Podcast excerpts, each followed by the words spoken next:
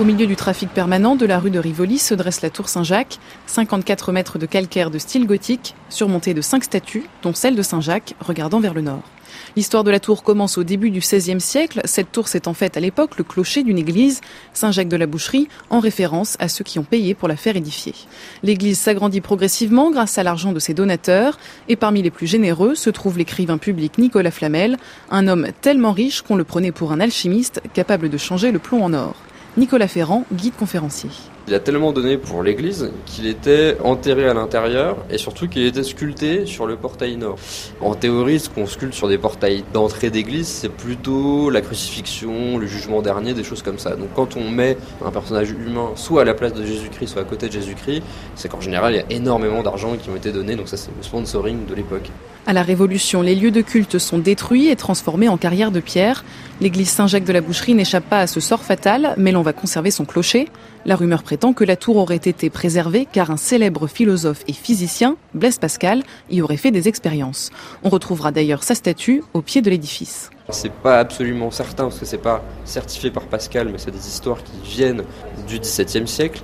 Il a fait des expériences ou aurait fait des expériences sur la pression atmosphérique, donc plutôt au troisième étage, devant un collège de scientifiques royaux pour prouver toutes les avancées qu'il avait fait sur la pression atmosphérique, qui est toujours calculée aujourd'hui d'après des Pascal en fait. La tour Saint-Jacques va ensuite connaître plusieurs reconversions, pour le moins originales.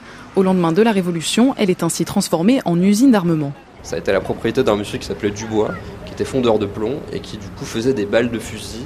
Donc on peut imaginer du plomb qui tombe en fusion depuis le sommet jusqu'à l'étage intermédiaire. Tout ça refroidit et crée des incendies assez violents dans la tour, d'où son aspect à l'intérieur assez récent. À la toute fin du 19e siècle, c'est une station météorologique qui prend ses quartiers au deuxième étage de la tour Saint-Jacques. Pour réaliser leurs mesures, les scientifiques doivent se rendre tous les jours au sommet et gravir les 300 marches d'un petit escalier en colimaçon, inchangé depuis le XVIe siècle. Alors il est très étroit et ça va être de plus en plus étroit à mesure qu'on monte. Plus on monte, plus vous allez voir des graffitis euh, qui sont d'époque, donc c'est l'époque entre le 16e et le 20e siècle. Et on a même un graffiti de Dali. Alors, il a dit qu'il l'avait fait. On sait que les surréalistes aimaient bien la tour, mais est-ce qu'il l'a vraiment fait? Ça, ça reste encore une question euh, qui reste en suspens. attention les pieds, attention à la tête. Arrivé au sommet, la vue est saisissante. C'est sans doute l'une des plus belles de Paris. De ce point culminant, le visiteur peut admirer la capitale à 360 degrés. Et voilà, et on monte ni là ni là pour les photos, que là vous risquez de retomber à l'étage précédent, c'est-à-dire 30 mètres plus bas.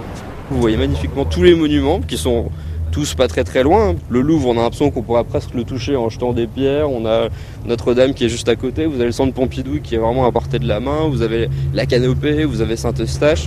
Difficile de s'arracher à ce panorama. Après une quinzaine de minutes à admirer la ville, retour sur la terre ferme. Attention tout de même à ne pas glisser sur les marches, polies par 500 ans d'histoire.